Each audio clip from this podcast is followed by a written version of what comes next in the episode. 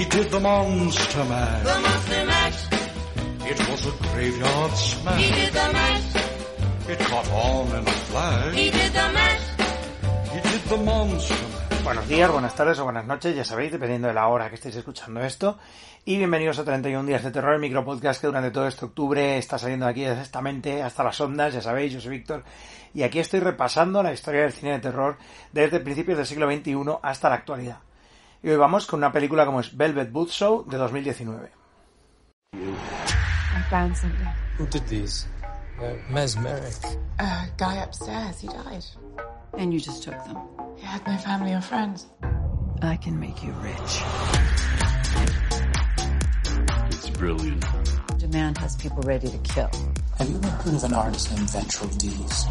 No, not in our records, and we have everyone. The artist used blood to create the reddish black. You ever notice anything about this painting? You look at it long enough, it moves.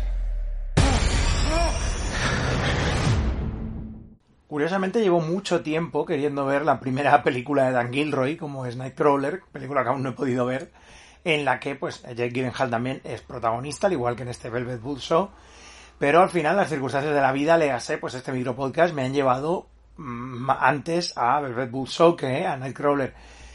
Y bueno, pues la verdad es que me he encontrado con una película muy curiosa, con un, con un rollo de sátira, humor negro, mezclado obviamente pues con elementos de terror sobrenatural que, hombre, es muy curiosa, mucho. O sea, es una película que mm, tiene, tiene algún que otro, o sea, no es perfecta, obviamente, pero es una película que me ha resultado muy entretenida y cuyo visionado pues es más o menos lo que me esperaba, un montón de gente asquerosa y repugnante siendo siendo destruida por su propia avaricia, que es más o menos pues lo que lo que ya en sí mismo te promete un poco la, la película. Decir que bueno, esta película en su momento pues Gilroy recibió pues toda la, o sea, fue es una película producida por la propia Netflix y claro, bueno, pues ya sabemos cómo van estas cosas con Netflix, las oleadas de popularidad de, de, las películas de Netflix que siempre suele ser pues venga, sale este viernes, agarraos al tren del hype, probablemente la cosa aguante una semana con gente criticándola por Twitter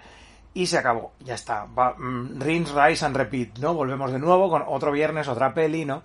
Y así, pues la fábrica un poco de, de, salchichas, de salchichas audiovisuales de Netflix, que no quiero decir que esta peli sea una salchicha, porque realmente está bastante bien, como ya digo. Bueno, pues esto es, eh, básicamente es un retrato de la escena del, del arte, del arte de vanguardia en, Los Ángeles, eh, pues con todo tipo de gentuza, desde, pues dueños de, de, de galerías de arte, tenemos artistas que están pues ya en, en, clara, en clara caída en picado, artistas ascendentes, eh, asistentes de, de, de, jefes de galería, críticos de arte, bueno, entre todos estos pues nos encontramos a Morph Vanderwall, que es, a Vanderwall, que es este tipo, interpretado por, por Jake Gyllenhaal, un crítico que más o menos se jacta como de su, de su independencia, pero en realidad está bastante a sueldo de otro personaje que es eh, Rodora Hayes, que es la, la malvada reina, digamos un poquito la malvada jefa de una, de una galería de arte que es eh, René Russo y que fue líder durante, a, finales 70, primeros 80, fue líder de un grupo de punk llamado Velvet Buzzsaw, de ahí viene pues el título de la, de la película, ¿no? Tiene pinta de eso, de ser pues eso, ¿no? Esta gente, este rollo un poco lo Vivian Westwood también, ¿no? Esta gente que en los finales de los 70 fue como muy revolucionaria en algunas cosas, pero que enseguida pues se subió al carro del, del, de, los, de los billetes, de ganar moneda, y enseguida pues ya eh, toda su producción artística se basó o se basó estar trabajando cerca del arte para pues arramblar con la cantidad de dinero más grande que pudieran, ¿no? Es más o menos eso. Entonces, pues, eh, Morph está como, pues eso, con, eh, yendo a, pues a galerías, a hacer críticas de, instalaciones, de esculturas, eh, de cuadros, etcétera. Y entonces, pues está como en un momento vital un poco así, ¿no? De, de bajón, porque, bueno, pues tiene luego como una especie de relación de amistad con Josephine, que es eh, una trabajadora de la, de la galería de Hayes pero bueno, digamos que, que eso, que, que no está contento con la relación con su novio, entonces pues quiere probar con su amiga a ver qué tal la cosa, ¿no? Y pues, pues entonces se enrollan salvajemente y empiezan pues a follar un montón y Morph pues pasa de su novio bastante olímpicamente, ¿no? Lo que parecía que iba a ser un triángulo, por eso al final pues uno de los, de los tres ángulos es pateado rápidamente y olvidado. Aunque luego eh, aparecerá un momento en la trama para, para algo más. Y bueno, pues en, eh, todo esto se va desarrollando, a una, hay una pequeña excursión en Miami al principio, en una galería de arte, pero en general es todo un artefacto de Los Ángeles, o sea, realmente esto funciona casi, casi como un, bueno, sí, no funciona perfectamente como un Hollywood casi, o sea, sabéis, el podcast que hago con, con Javier J. Valencia sobre artefactos, artefactos del, del ecosistema angelino con cosas extrañas y satíricas, pues eh, Velvet Buzzsaw entraría perfectamente también ahí, ¿no? Entonces, eh, Josephine, pues, eh, eh, uno es- está un poco frustrada por su trabajo en, en la galería de Hayes y un día descubre que había un vecino en, la, la- en el ático donde ella vive, o en unas plantas más arriba, no recuerdo ahora, que le, al pobre señor mayor pues, le da un parraque y se muere.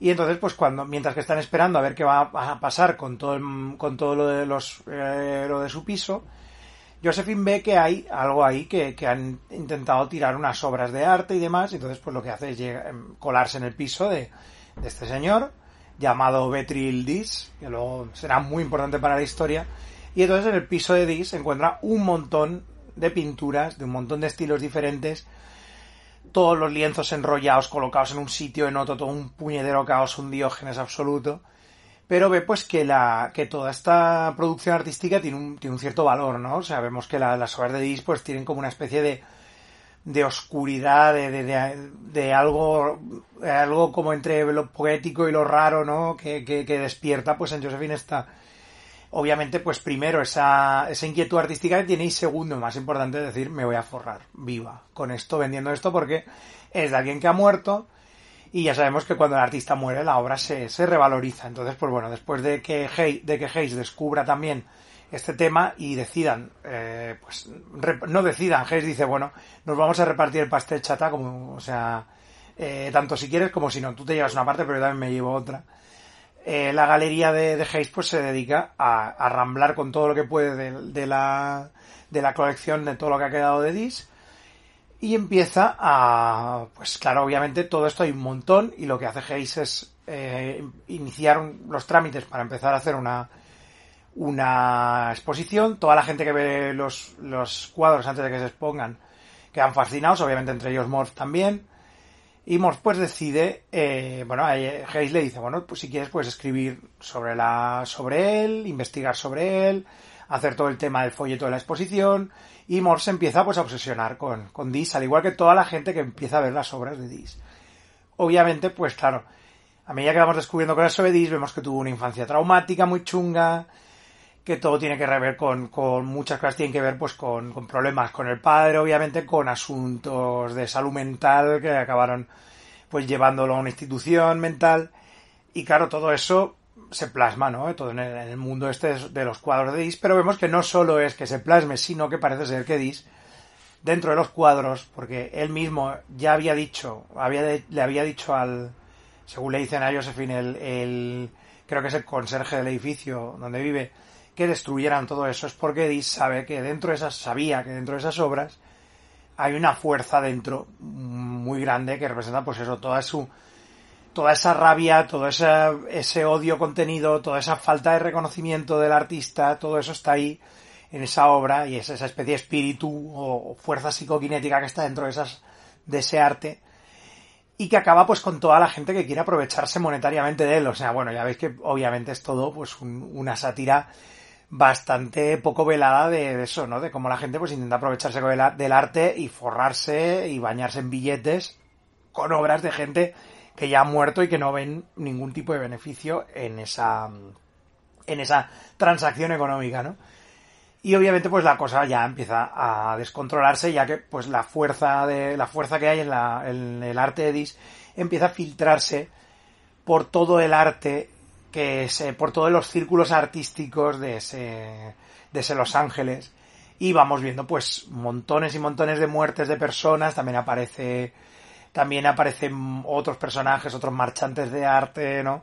Eh, tenemos también una a Pierce también que es un, una, un eh, artista, que John Malkovich, que bueno, hace un John Malkovich básicamente que es un, un artista que está bastante derrotado por la vida y, y quiere dejarlo durante un tiempo porque de hecho incluso el haber dejado el alcohol y las drogas como que le ha perjudicado a su a su arte, ¿no? Bueno, todo todo esto vamos viendo que, que eso que se va que la fuerza de la fuerza del arte de Dis se va filtrando por todo ese arte que se va viendo en Los Ángeles y demás y que un montón de gente empieza a morir.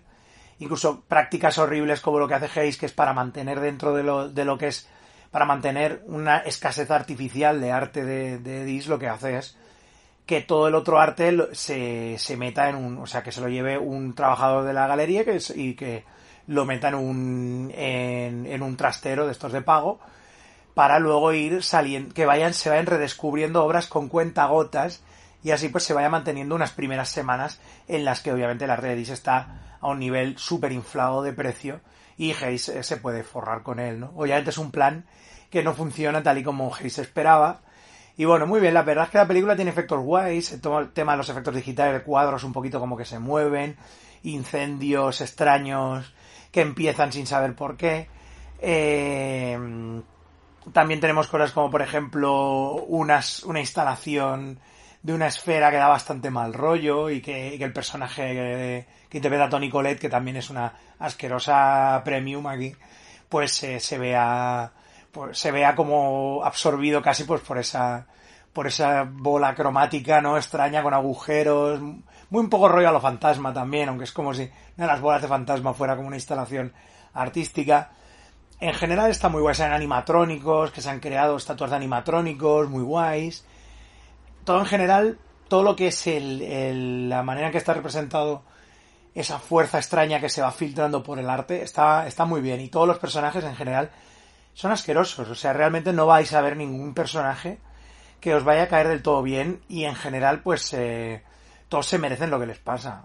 Está a toda esta gente asquerosa de Los Ángeles que se quieren, pues, beneficiar de obras de, de otras personas, en este caso de las de Dis, y claro, pues todo su, su fuerza, esta fuerza psicoquinética del más allá, pues va destruyendo, desmembrando, quemando, absorbiendo y haciendo pues de todo.